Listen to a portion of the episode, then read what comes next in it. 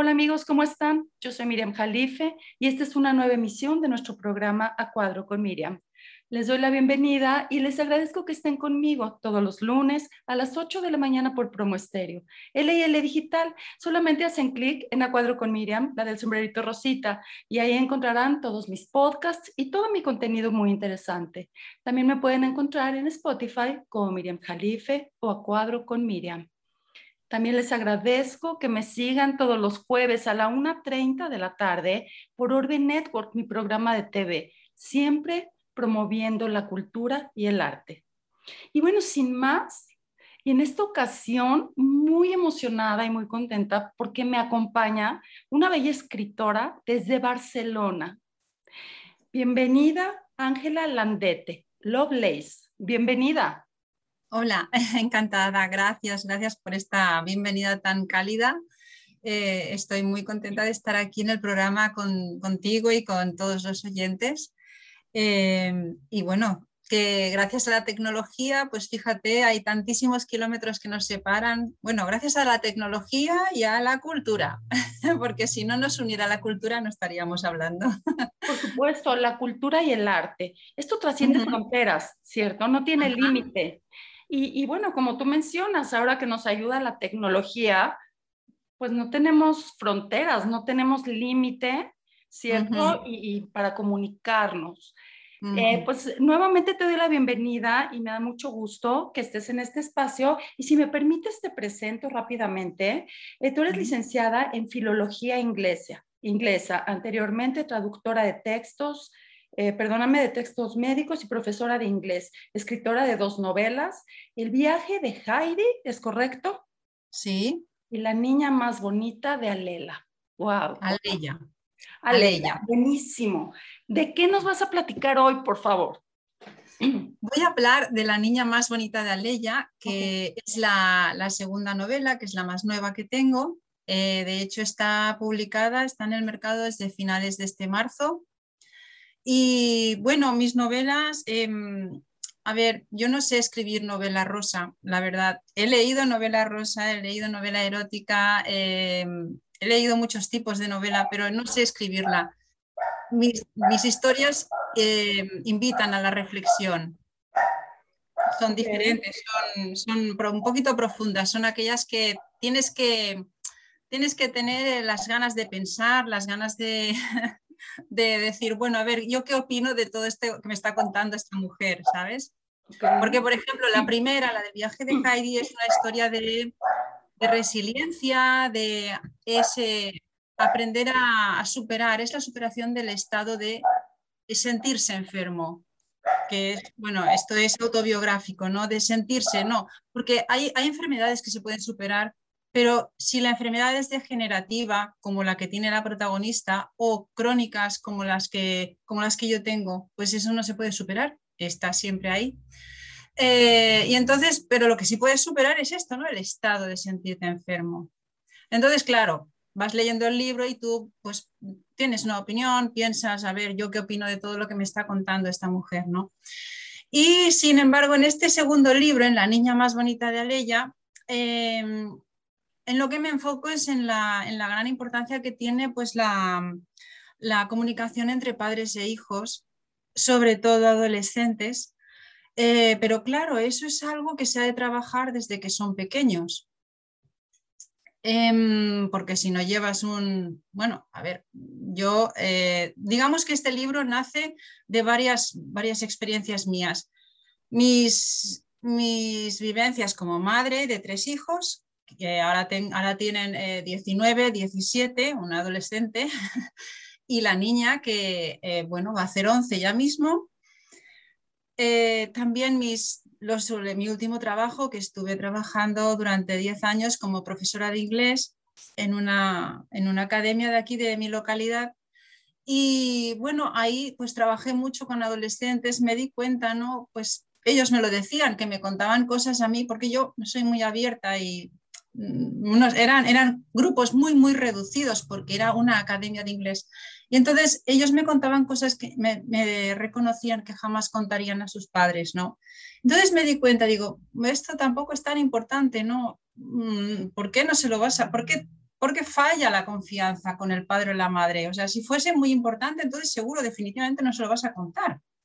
Y, no solo eso, también pues me marcó en esos 10 años, pues hubo dos ocasiones en las que dos chicos menores, eh, adolescentes, pues se suicidaron.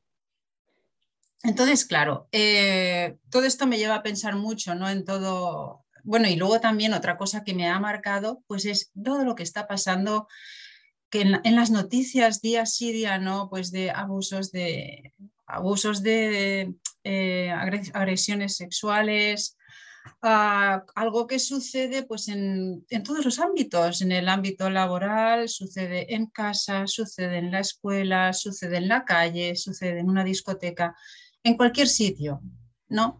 Entonces, bueno, es un poco un cúmulo de todo esto. ¿Y cómo lo expongo? Bueno, eh, digamos que la protagonista tiene 13 años y, eh, bueno, hay algo muy importante también. La novela es un canto a la amistad. Hay una historia de amistad muy, muy bonita eh, entre la protagonista y su mejor amiga. Es de estas amistades que vivas lo que vivas, pase lo que pase, siempre, siempre te unirás, ¿no? Siempre, no, importa los kilómetros que haya, no importa el tiempo que pase entre la última llamada o la última visita, ¿sabes? Es de este tipo de amistades, que son pocas, pero las hay. Em, esto, digamos que es una parte muy positiva.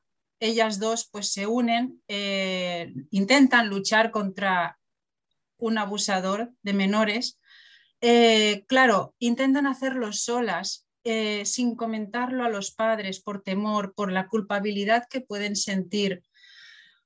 Sobre todo la amiga. La protagonista es como más madura, digamos, la protagonista quiere jugar a ser como investigadora, pero no porque quiera pretenderlo, no porque quiera, no porque tenga pretensiones, mejor dicho, sino porque no confía en sus padres no tiene la confianza de explicar, creo que en la casa de al lado está sucediendo esto. Entonces, calla y claro, comete errores. La amiga, una chica que se llama Clara, la amiga, ella calla, no habla con los padres porque digamos que es muy vanidosa. Entonces a ella, em, pero esto yo lo he vivido, o sea, claro, el abusador de menores tiene veintipoco años, es adulto, tiene 26, 27 años, es adulto pero no es un señor que a ella les produzca rechazo, es un joven, ¿no? Y bueno, yo esto lo he vivido. Eh, cuando tenía 14, 15 años, pues si, una, si un chico de 18, 19 se dirigía a nosotras, o de 20, 21, era el gran logro, ¿sabes? O sea, porque claro, que un chico de tu edad, eh, esto, esto pasa, es, es psicología, es así, es, es somos así, somos así de, pues de, cometer errores, de somos, el que es vanidoso es así, esto no era yo sola, me acuerdo que en el grupo lo comentábamos y no es que fuéramos las, las no sé, niñas especiales, éramos niñas normales, ¿no? Entonces, bueno, pues Clara tiene esto y, y, el vecino, pues claro, como adulto que es, como sabe lo que hace y pervertido que es, pues él, digamos que se la, se la camela, digamos, ¿no? y él consigue llevársela a su terreno. También, bueno, hago un inciso para decir que en el libro no hay escenas eh, fuertes, está todo contado de una manera muy, muy elegante, tanto que mi hija, que va a cumplir 11 años, se lo ha leído, yo he dejado que se lo leyera porque solo hay una escena un poco así, pero que no, no, no pasa nada. Em, sí que se capta en todo momento, se sabe que hay este chico que, le gustan las, las jovencitas, las jovencitas menores, pero básicamente a donde voy más, a donde voy más es a la comunicación, a todo lo que se desarrolla una vez que cometen tantos errores, tantos errores, tantos errores, que las dos niñas, esto yo lo he visto por los suicidios que he visto, por lo que hemos leído, porque en las noticias cada vez sucede más. Em, no es nuevo en todas partes del mundo, pues porque se sienten, porque sufren bullying o porque se sienten acosadas o porque han hecho, han pasado unas fotos y no deberían haberlo hecho y se sienten que ahora cómo voy a salir de esta, ¿cómo? Apagándome. Eso no debería suceder, no deberíamos permitirlo. Entonces, em, entonces eh, yo utilizo, digamos, el disparador del abusador de menores, pero el tema principal es la comunicación. Em, yo, como madre, por ejemplo, somos una familia, digamos, normal, como cualquier otra, y puedo asegurarte que mi hijo mediano, que es adolescente, se tira horas y horas y horas encerrado en su habitación. A ver, como todos los adolescentes, ¿no? Necesitan esta privacidad. En el 95% de los casos, bueno, es una estadística, yo, yo no lo sé, no lo he mirado, o en el 90%, en la mayoría de casos todo funciona bien, es un espacio que necesitan para descubrirse, para descubrir otras cosas o para, no lo sé. Claro. Pero Hay, hay un pequeño porcentaje en el que puede, que puede que detrás de esa puerta esté sucediendo algo erróneo, algo que ahogue al joven o a la joven. Puede que esté sucediendo. Entonces, claro, yo lo que recomiendo como madre, como profesora, eh, como, mm, mira, te diría como psicóloga amateur, no soy psicóloga, ¿eh? pero que me, gusta analizar el comportamiento de la gente. Yo siempre pienso que la gente hace las cosas por algún motivo. No voy corriendo a, marcar a una persona, a decir, esta persona hace esto porque es así. A ver, mm, vamos a analizar, ¿sabes? Yo siempre... Eh, muestras empatía con las personas. Exacto, exacto. Exacto, sí. Claro. No, sí, sí, y, qué importante es mostrar empatía con nuestros propios hijos. Exacto, claro, claro. Digo, ellos, eh, por algo, por algo, ellos toman diferentes reacciones. Hay que siempre estar al pendiente de sus emociones. Es, es algo difícil porque estamos en un punto que no podemos invadir su privacidad ¿no? Su, parte individual, porque bueno, hablan con los amigos, con la novia, con las amigas, eh, tienen cambios, su sexualidad, ¿cierto? Claro. Sin embargo, tenemos que estar muy al pendiente. Claro, tenemos, yo creo que de alguna manera eh, que ellos nos sientan cercanos, que ellos sientan que les damos su espacio, pero que si les sucede algo, que a quien han de acudir es a nosotros al padre y a la madre. Claro, yo te estoy hablando de familias, digamos, entre comillas, normales, ¿no? Eh, también me he planteado, ¿qué pasa si la familia pues es, a ver, desestructurada o que el padre o la madre no son personas de confianza, pues por el motivo que sean, porque tengan una dependencia, una drogodependencia o porque sean... O ignorancia, simplemente ignorancia, ¿cierto? Cualquier cosa, sí, claro. Mm, ¿Qué puedes hacer? Pues si tienes un problema de cualquier tipo, vete a un profesor, vete al, centro de salud, vete, algún adulto tiene que haber, algún adulto tiene que haber que, pueda servirle de referente, algún adulto que le pueda ayudar. Lo que no puede ser es que un adolescente, ya, bueno, un suicidio ya es una desgracia en un adulto, porque piensas, madre mía, eh, qué mal estaba, nadie se ha dado cuenta de que esta persona estaba tan mal pero en un jovencito, en una jovencita que tiene toda la vida por delante, que está en su época de soñar, a mí, claro, es, mucho más penoso, ¿no? Porque el adulto, quieras o no, ha tenido algo de vida, es porque es adulto, ha tenido una cierta vida. Y además tiene cierta madurez el adulto, tiene ciertas herramientas. El adolescente no. Por supuesto, y, y, mira que pasan miles de demonios por la mente de los adolescentes por su mismo desarrollo, ¿cierto? Si me permites, te voy a platicar una anécdota que yo tuve con mi hija. Cuando mi hija iba a viajar, eh, terminando secundaria, hacían un viaje a un mes a algún lugar, ¿no?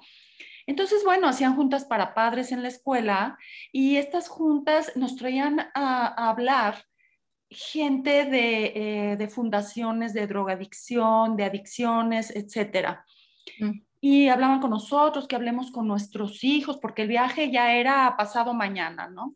y, y, pues la verdad a mí esto se me hizo obsoleto, porque yo sí les dije, oye, en un día yo puedo hablar con mi hija o con nuestros hijos, podemos hablar con nuestros hijos y decirles, por supuesto, ten cuidado con las tentaciones, eh, tienes que ser maduro, pero creo que esto no es de un día para el otro. Creo que esto mm. se los debiste de haber inculcado que eran pequeños. No los vas a educar de hoy para mañana. Por supuesto, les tienes que decir, oye, te cuidas, te puedes meter en problemas si haces tal cosa. Inclusive no sabemos las leyes de otros países, ¿cierto? Lo que aquí puede ser correcto, ahí estás infringiendo la ley, ¿cierto? Cosas pequeñísimas como tomar en la calle, como no, no lo sé, ¿no? Eh, que, no es legal aquí tampoco, pero este, puede, puedes infringir la ley sin darte cuenta. Y, y, y, bueno, yo, yo mencioné esto, la educación creo que la tenemos que inculcar desde que son pequeños y la comunicación no es de, de hoy para mañana, porque mañana, porque pasado mañana te vas a un viaje. Claro, claro, eso mismo pienso yo, eso mismo. Em, yo a lo que voy con toda, o sea, digamos, todo el tema de, la, de mi novela, de esta novela va a esto, ¿no? Al, bueno, además, mira, fíjate, eh, si profundizamos un poquito en los protagonistas, eh, a la madre la he hecho psicóloga. Y la madre, pues es, es un poco un poco un reflejo mío, ¿no? Una madre que está encima de los deberes, que está encima, que se preocupa, que no sé qué, que no sé cuánto, pero no ve más allá. ¿vale? Eh, ella está mucho pues por las notas, por no sé qué, por no sé cuánto, más que nada por el rendimiento escolar, pero no es capaz de ir a ver más allá. Y sin embargo es psicóloga y es muy buena psicóloga en el gabinete donde trabaja, pero es aquello de, ¿cómo dicen? Eh, en casa de herrero, cuchillo de palo, ¿no? Y, bueno, es que estas cosas pasan, es que estas cosas pasan, o sea, yo de las cosas que hablo es eh, desde el punto de vista de ser humano que soy, de, la, tengo 51 años, de cosas que he vivido, de cosas que han pasado. Eh, luego el tema este de, del abusador, esto tú pones a 10 mujeres en una sala. Estoy segura de que 9 a 9, tienen una anécdota negativa que contarte al respecto. Vamos, eh, ya te digo, yo soy una persona normal y podría contarte tres. O sea, y dices, ostras, mm, caramba, nada realmente grave, pero eso, invasiones, ¿sabes? Yo creo que de 10, 10 mujeres hemos recibido abuso en mayor o menor grado. Sí, sí. Desde niñas. Sí, exacto. voy a comentar algo, Ángela. Antes no se notaba, antes era normal. Sí. Antes era normal que pasaras, que pasaras por la calle y, y, quizá hubiera algunos chicos y te dijeran algunos piropos, no importa si fueran vulgares o no, pero pues mm. mejor te cruzabas la calle porque era normal que una chica que pase por la calle le, le digan algo, le digan de cosas. Ajá. Sí. Eh, igual aquí en México. Y si pasas por una construcción, mejor te cruzas porque ahí toda, toda la... Y, no estoy hablando de, de, clases sociales ni a qué se dedica la gente, sino es normal, a donde, pase, a donde pasan las chicas, algo les dicen, por lo menos. Pero es que de ahí, si se permite, se deriva en otras cosas. Tú sabes en México el problema tan grande que hay de feminicidios. Mm. Es un problema incontrolable pero todo comienza por eso, por el mm. abuso, por normalizar. Ya, qué por Normalizar el abuso, el machismo, etcétera.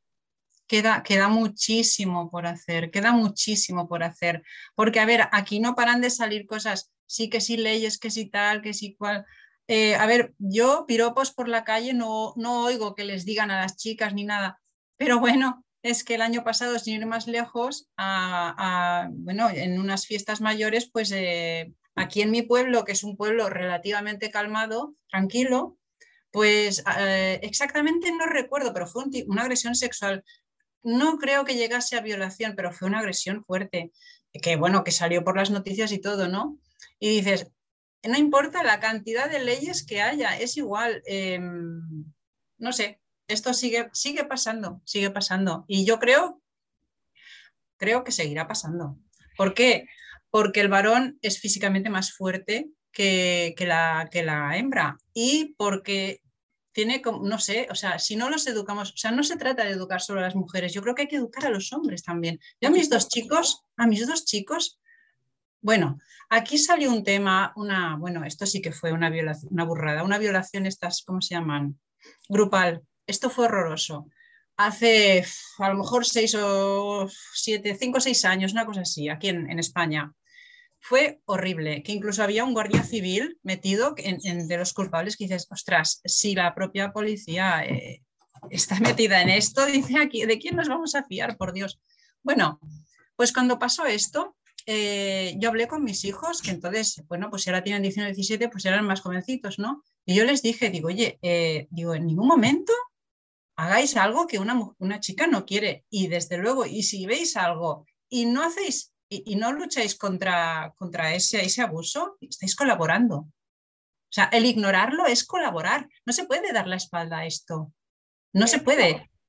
No se puede. Es que está, está sucediendo. Es que las quieras o no, o sea, y menos, y grupal, por favor. O sea, que, ¿Cómo se puede defender una persona contra cinco? Es que, bueno, mira. Pero, pero sabes, mira, esto suele suceder a veces hasta en las primarias, que se juntan una bola de niños y le hacen bolita a una niña. Ahí, ahí también hay que ver mucho la autoestima de la niña, por qué permitir, por qué no grita, por qué se deja, no, no estoy culpando a la niña, al contrario, eso viene desde casa, hay que enseñar a nuestras niñas que nadie puede abusar de ellas, absolutamente nadie. Ser tan inteligentes para detectar que nadie las puede convencer, que alguien está tratando también de convencerlas de hacer algo que ellas no quieren. Ajá, exacto.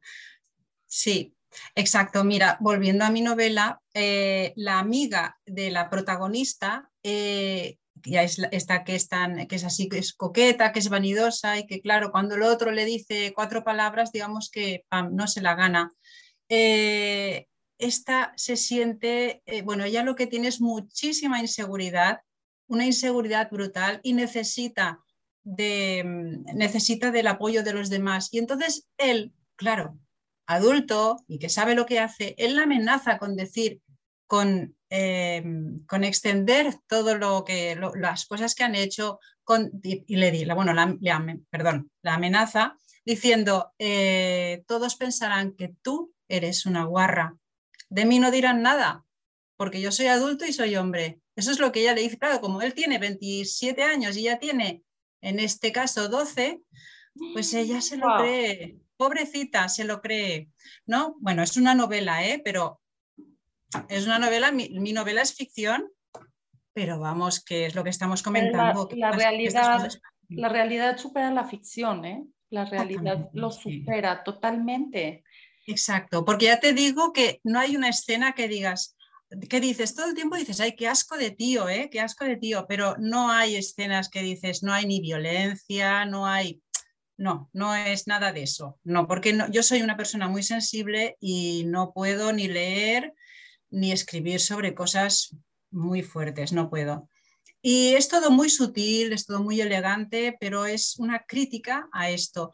Y mira, de hecho, como la protagonista tiene 13 años, pues hay padres que me han comprado la novela para su hija, sin ser literatura juvenil, pero bueno, que es... Y cuando, cuando firmo los libros para cuando están dedicados a, a la jovencita, pues siempre pongo otro tipo de dedicatoria, ¿no? De, firma. O sea, siempre digo, o sea, nunca, nunca te quedes callada. Si tú te sientes invadida por, aunque sea emocionalmente, no hace falta ni siquiera que te estén tocando. O sea, si tú te sientes invadida emocionalmente, algo no funciona bien. No tienes por qué sentirte así. Algo no funciona bien y tienes que hablarlo con quien sea que te inspire, mm, que te inspire, pues eso, confianza, que te inspire soporte, ayuda, ¿sabes? Si no confías, si tan terribles son tu padre y tu madre, pues ya te digo, vete a un profesor, a una profesora, vete a un centro de salud, vete a algún sitio, pero no te quedes callada, porque entonces pasamos al otro punto, eh, el punto de no retorno, al que llegan pues muchos adolescentes de estar, de agobiarse, mm, de hundirse en su propio mundo, en sus propias inseguridades, en sus propios miedos, de no saber por dónde tirar, de llegar a este punto que digo de no retorno y decir, no quiero seguir viviendo. ¿Sabes? Para evitar eso, para evitar eso, porque que suceda eso, a mí me parece, bueno, que suceda todo lo otro, que sucedan mil cosas, me parece terrible, pero yo creo que aquí estamos todos estos adultos que estamos, que decimos que somos tan maduros, que tal y que cual, y, y pues vamos a ayudar a esta gente, vamos a ayudarles, que o sea, no se pueden perder. ¿Y cómo?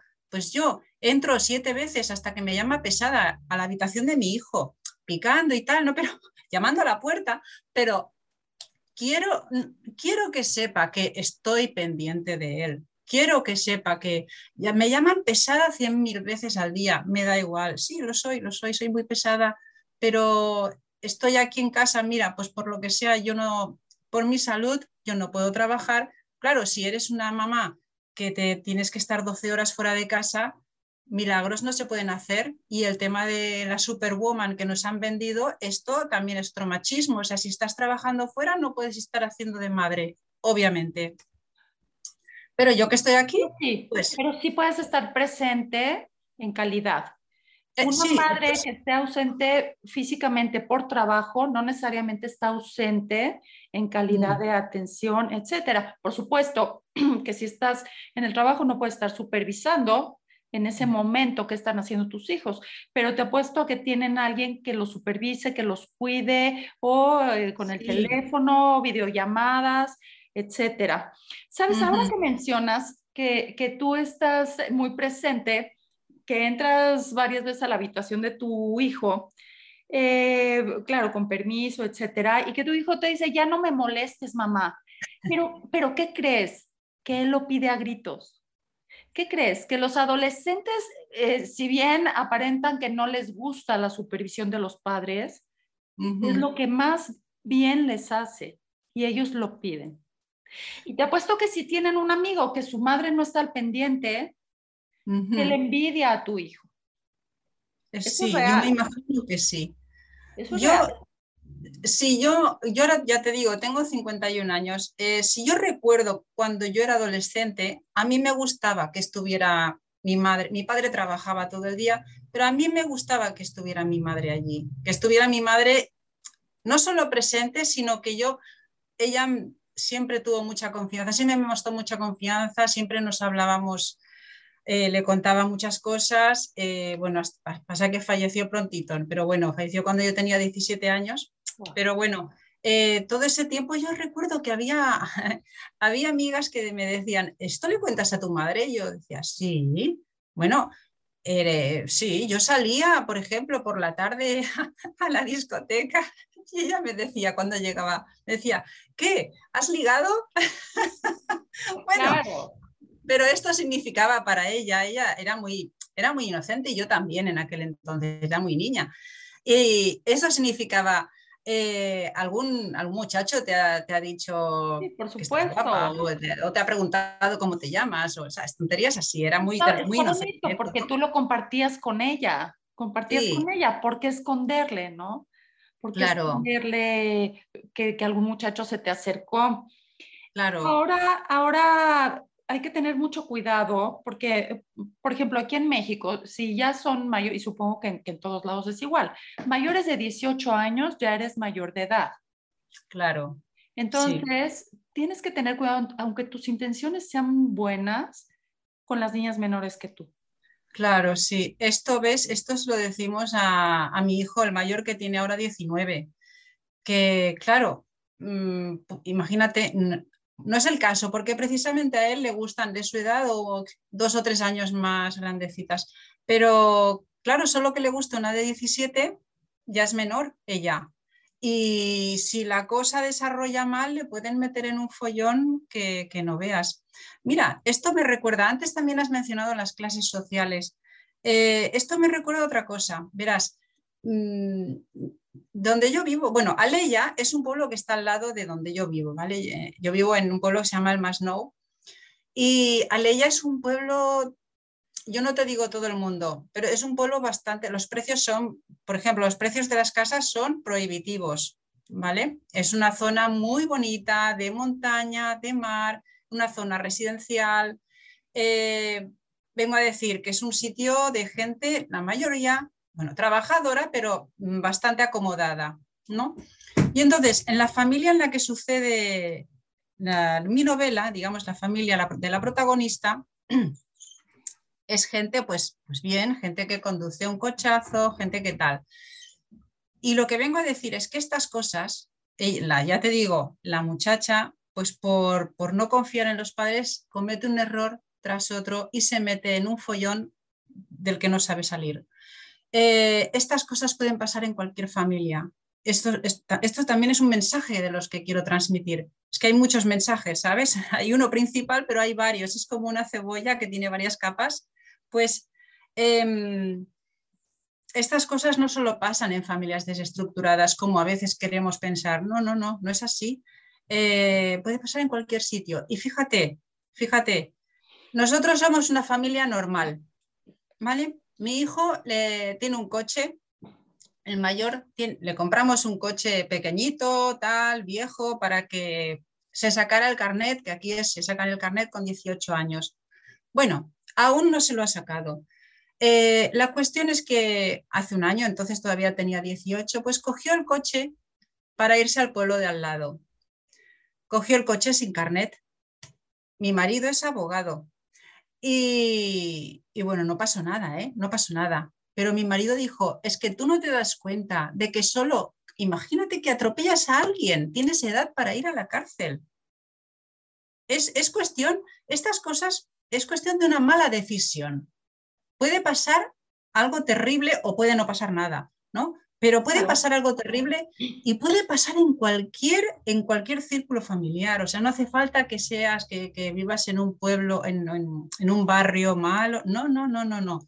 Puede pasar en cualquier, en cualquier zona y está comprobado. De hecho, hay quien dice que cuanto más nivel económico, pues más, más lugar a vicios, ¿no? Más lugar a hacer cosas que se salen de la norma.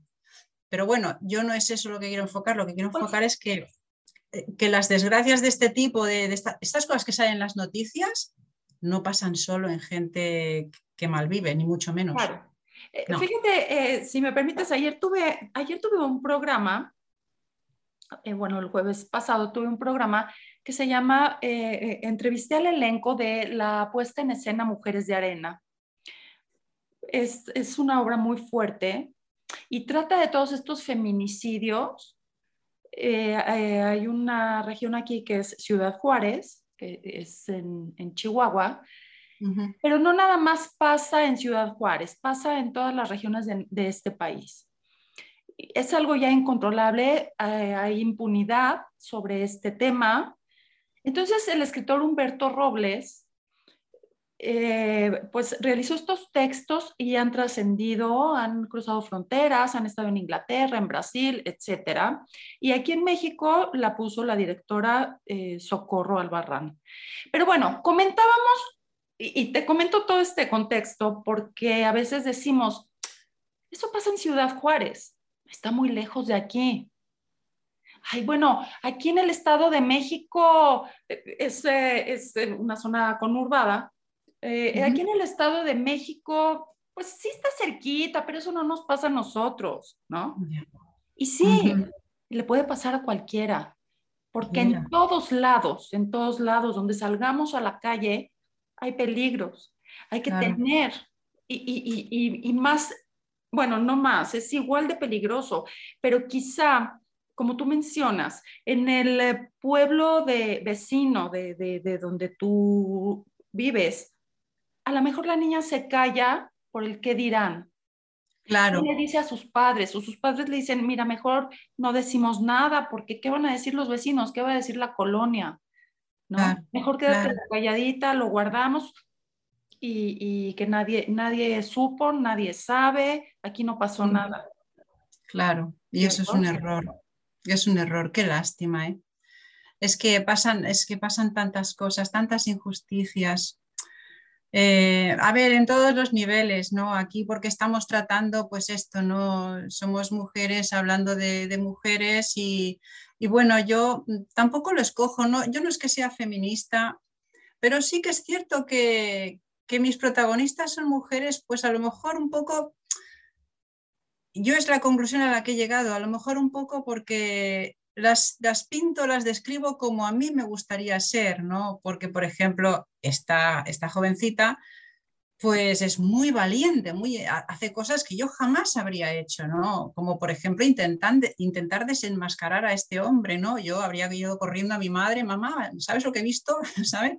Em, ella es, es de otra manera y, y, de la, y Heidi, la de la primera novela, pues es una mujer ah, muy luchadora, muy paciente, de muy buen talante, no sé, muy, muy, muy de todo, ¿no? Y además muy bonita. Y bueno, en fin, y, yo, yo creo que dibujo mujeres como a mí me gustaría que fuera mi hija, por ejemplo, ahora que no está, antes estaba por aquí, ahora que no está. Quiero que sea fuerte, quiero que sea luchadora, quiero que sea, ¿sabes? Eh, no como yo. Y entonces creo que es por eso que hablo de mujeres. O quizá pues ¿por qué mencionas esto? ¿Por qué tú no te consideras? Sé que lo eres, sé que lo eres, pero quizá, ¿por qué? ¿Por la educación? ¿Porque te criaste en otra época? Ah. ¿Otros prejuicios? Otra, ¿Otra forma de educarnos con, de una manera más prejuiciosa puede ser? ¿Más machista? Sí, eso desde luego. E, eso desde luego, porque mi padre era muy machista, esto sí, pero porque, bueno, yo estoy enferma, eh, no puedo hacer ni la mitad, bueno, ni un cuarto de las cosas que me gustaría hacer. Em, es por eso que, que empecé a escribir, llevo dos años escribiendo, porque me resulta bastante fácil caer en una depresión. a ver, por ejemplo, digo esto, ahora no estoy, ¿no? Pero por ejemplo, cuando falleció mi mamá, eh, yo tenía 17 años y me estuve 10, 10 años, 10 años en psicólogos y psiquiatras, 10 años, se dice pronto, ¿eh? Hasta que por fin entendí que mi madre no iba a volver. Caramba, digo, vale que una madre es muy importante, pero 10 años me parecen muchos. Y luego hace poco, pues esto no, hace 6 años que me diagnosticaron el lupus al poquito me diagnosticaron la fibromialgia y la fatiga crónica y tal. Bueno, y caí, en una depresión durante tres años largos que, no sé, luego sí he resurgido, ¿no? Pero, no sé, yo creo que, que me gustaría ser más luchadora desde el principio. Ahora sí que lucho, ahora sí que lucho, lucho, digamos, intento mi manera de luchar no lucho en contra de lo que tengo. Lo que tengo es como imposible, es, una tontería. Tengo que aceptarlo. Lucho hacia adelante, pues como, pues esto, escribiendo, lanzando mensajes, lanzando mensajes con mis novelas. hay, quien, hay quien realmente, hay quien me para por la calle, ¿no? Y me dice, wow, esta novela, madre mía, o sea, se la he pasado, me la he leído yo, se la he pasado a mi hermana, mi hermana se la ha pasado, digo, pues mira, genial, ¿no? O sea, eso quiere decir, si la pasas, es que, es que crees que es buena, ¿no? es que crees que... Yo creo que tú eres una mujer muy valiente, muy valiente, porque a pesar de, estos padecimientos que tú compartes con nosotros, que nos haces favor de compartir con esta audiencia y en este espacio, sabes, estás aquí platicando conmigo. Eh, em, yo soy yo en México, tú en Barcelona. Fíjate hasta dónde has llegado. Ángela, eh, con tu arte, con tu cultura, pero no nada más con eso, con tus sentimientos. Qué manera tan bella de expresar y de mostrarte que escribiendo, ¿no? Eso sí, porque sabes lo que sí es cierto, sí que es cierto que creo en el mensaje que digo. Y eso se nota. Sí que es cierto. Em, yo creo... Son tus armas, es tu arma son tus herramientas. Sí, puede ser. por supuesto. Sí, puede ser, puede con ser. Tu, con tu sensibilidad, pues todo lo que tú traes adentro, tú lo plasmas en papeles. Sí. Y no nada más esto te hace bien a ti, le hace bien a mucha gente. A la gente que lee tus libros. Mm. Y que trata tus mensajes. Puede que sí. Sí, yo creo, sí, sí, yo creo que sí. O sea, yo creo que los mensajes son realmente buenos, ¿no? Mm, yo creo que son buenos. El de la primera novela, pues es un mensaje de, a ver, no de conformismo, sino de, bueno, de la realidad que tengas. O sea, es que hay, veces que no se puede cambiar. Y entonces, pues como a mí me pasó, ¿no? O sea, estar eh, dándole vueltas y dándole vueltas, hundiéndote cada vez más, no sirve de nada. Bueno, luego también es que hay otra cosa, es que tú sabes lo que es el chikung. No. ¿no? Bueno, es parecido al tai chi. Ok. Los movimientos son parecidos al tai chi, pero, pero el objetivo es la paz interior.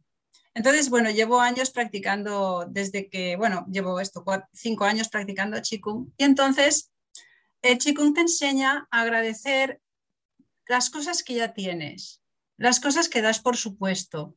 Claro, que no las agradeces nunca. Cuando estás mal, no te das cuenta de que las tienes. Cuando estás bien, tampoco. Las, das por un hecho. Las das exacto, exacto. Y sin embargo, si, si te paras un momento a pensar en que, por ejemplo, tienes un techo o ya, no eso, ¿eh? o sea, unas aceras, que no tienes que ir saltando fangos, barros y que, hay unas aceras que estás faltado, por ejemplo, ¿eh? Que, hay, que la luz llega a tu casa, que tienes agua, que no tienes que caminar un kilómetro para llegar a una fuente. Por ejemplo, que hay gente que tiene que caminar un kilómetro para llegar, para tomar un vaso de agua. Dices, madre de Dios, ¿sabes? Hay cosas, Claro, y no las vemos, no las vemos porque vamos a la cocina, encendemos, damos al grifo y ahí está. Y todas estas cosas, o por ejemplo, tener un hijo sano, no, lo, no te das cuenta porque es como la norma, tener un hijo sano. Sin embargo, si lo tienes con alguna enfermedad, ese te va la vida. Se te va la vida. Claro. Y, y entonces dices, hombre, habría que hacer, hay que hacer el ejercicio mental de darte cuenta de lo positivo. Mira, ¿quieres un ejemplo muy tonto? Perdóname. Eh, digo, si quieres un ejemplo muy, muy tonto, muy tonto. Eh, mi hija, un día eh, íbamos por la calle, tropezó y se cayó. ¡Pam! Y nada, un rasguño, ¿no? Pero ya se levantó llorando y tal, ¿no? Y le dije, ¡qué suerte tienes! y me mira toda enfadada con la cara llena de lágrimas y me dice, pero ¿cómo puedes decir que tengo suerte si me acabo de caer? Mira, tengo sangre en las manos. Nada, un rasguño en las manos. Digo, porque si te caes 5 centímetros más allá, tocas una caca, una caquita de perro. Digo, mira, dice, y me dice, ay, es verdad, qué asco, qué suerte. ¿Ves? Date cuenta. porque si estamos allá, ay, que te has caído, ay, que te has caído. ¿Qué vamos a solucionar si ya te has caído? no vamos a solucionar nada. Fíjate, y, bueno, aprender de esto, ¿no? Y, decir, bueno, qué, bueno que me sucedió así, qué puedo hacer con esto que me sucedió y voy a aprender de, ello, ¿cierto? ¿Por qué tu seudónimo? ¿Por qué Lovelace? Lovelace, mira, porque, bueno, estudié filología inglesa, ¿no? Y me encanta el movimiento romántico inglés. Eh, entonces, Ada Lovelace era una de las dos hijas de Lord Byron.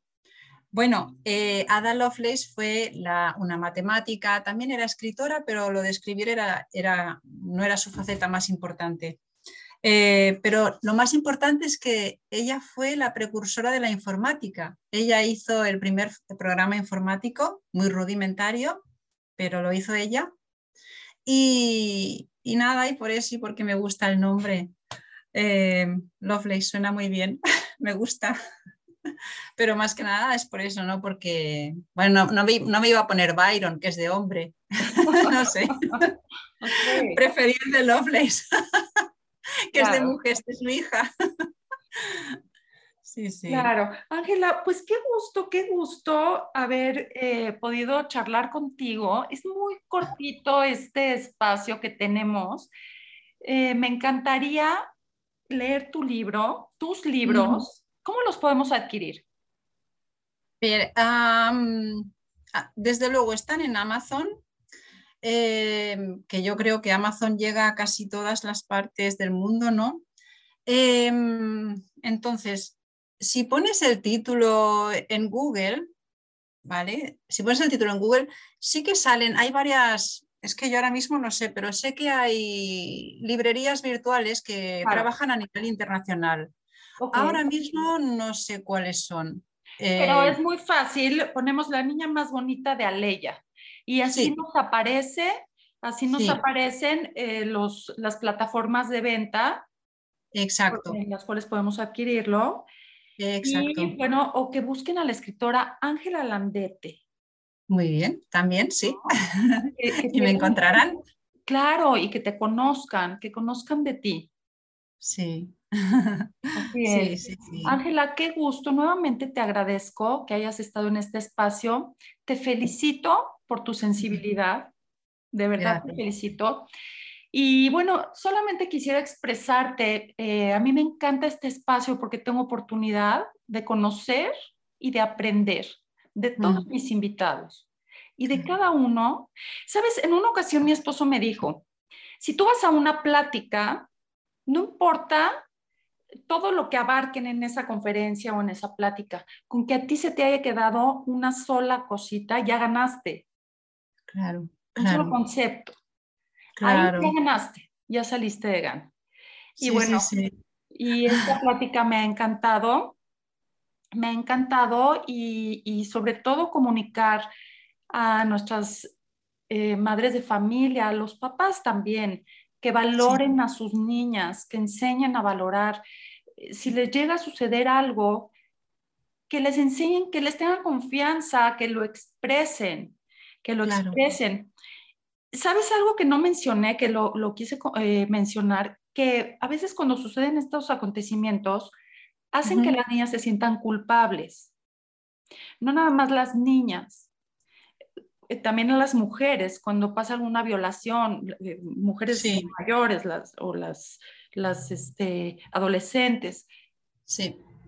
pasan por muchas etapas ¿no? Después de este acontecimiento. Y una de esas etapas es sentirse culpables. Y más si, les, si se toparon con una persona tan inteligente que las hace sentir a ellas culpables. que las manipula. Que las manipula. Ahí no solamente es una violación física, es una violación mental y emocional. Exacto, exacto. Que es básicamente lo que sale, digamos, en mi. Ya te digo que no hay escenas fuertes. El chico este, el abusador, es un manipulador de estas jovencitas. ¿no? Como maquiavélico, ¿no? Como, exacto. volverla. Exacto, exacto. Y es una pena. Y lo que decías de, que las familias tienen que valorar a sus niñas, eh, claro, porque si una niña no se siente valorada por sus propios padres, eh, le costará mucho más valorarse, claro, porque la autoestima le bajará. y entonces, cuando suceda algo, pensará, bueno, me lo merezco. Y no, nadie se lo merece. O buscan cariño, ¿cierto? No nada más las niñas, también los niños. ¿Cierto? A veces no tenemos la capacidad, como padres, pues nos equivocamos. Pero lo que sí debemos, debemos de, dar prioridad es darle seguridad a nuestros hijos y darles cariño, que se sientan amados. Eso es ya el 80% de las herramientas. Exacto, exacto, sí, sí. Así es. Así es. Oye, pues nos hiciste también viajar a Aleya. Yo quiero conocer a Aleya y quiero conocer también donde tú vives es un lugar muy bonito. Aleya más que mi pueblo, ¿eh? Mi pueblo la verdad es que no, además está lleno de subidas y bajadas y yo que voy caminando a todas partes es agotador. Pero, pero Aleya a mí me parece precioso. Es, es más pueblo, pueblo. Por ejemplo, creo que tiene 5.000 habitantes, una cosita así. Y aquí en Masnou, donde yo vivo, hay 20 algo mil, 20 poco mil, 27 mil, no sé. Entonces, claro, es diferente, es más, no es como una ciudad, pero bueno, no es tan pueblo. Y a ella queda esa cosa ¿no? de vida de pueblo. Es, está bien, es bonito, es muy bonito. Pues tiene ventajas y desventajas. no hay nada perfecto. no hay nada perfecto. Esto es en Barcelona. ¿Cómo, cómo? Esto es en Barcelona. Sí, sí, sí, estamos a 15 kilómetros de Barcelona. Sí, exacto. Barcelona en España, sí.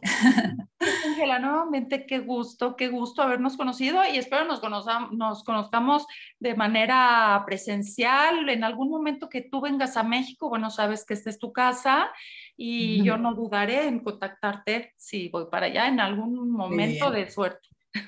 Muy bien, muy bien, encantada, sí, encantada de conocerte. Bueno, gracias por haberme dejado estar aquí y sí, la verdad es que sido... Por favor, redes sociales, redes sociales. Ah, muy bien. Mira, en Instagram, eh, lovelace, lovelace.letras. Eh, bueno, en Facebook también es lo mismo, lovelace. Bueno, sin el punto, lovelace letras. Eh, admito que Facebook no lo utilizo mucho, pero vamos, que ahí estoy. Después tengo una página web que es www.lovelace.es. Bueno, y ya está. La verdad es que no tengo ni TikTok, ni... Había otra, ni Twitter, no, no tengo más. me, peleo, ya, ya, me peleo con, estas que tengo, ya no, no, doy abasto, estoy todo ya con el móvil, digo, no puedo más. Y, creo que Instagram es, bueno, tiene bastante difusión, Facebook también. Eh, Facebook, fíjate, a mí me favorece más Facebook por el contenido que yo tengo, ¿no? En mis programas, todo esto.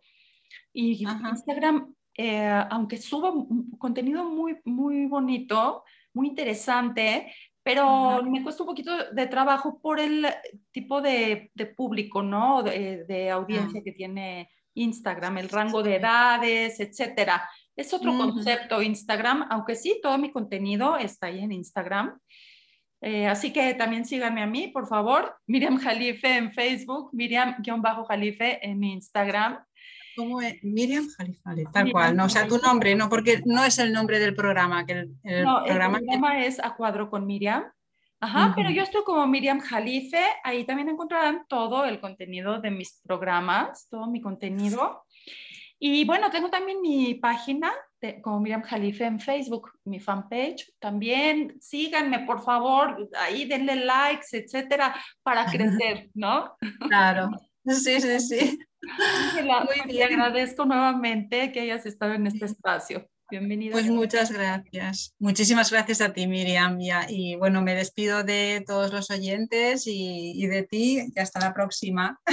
Hasta la próxima. Y yo agradezco a toda mi audiencia que nos hayan acompañado en esta emisión. Los quiero mucho. Gracias.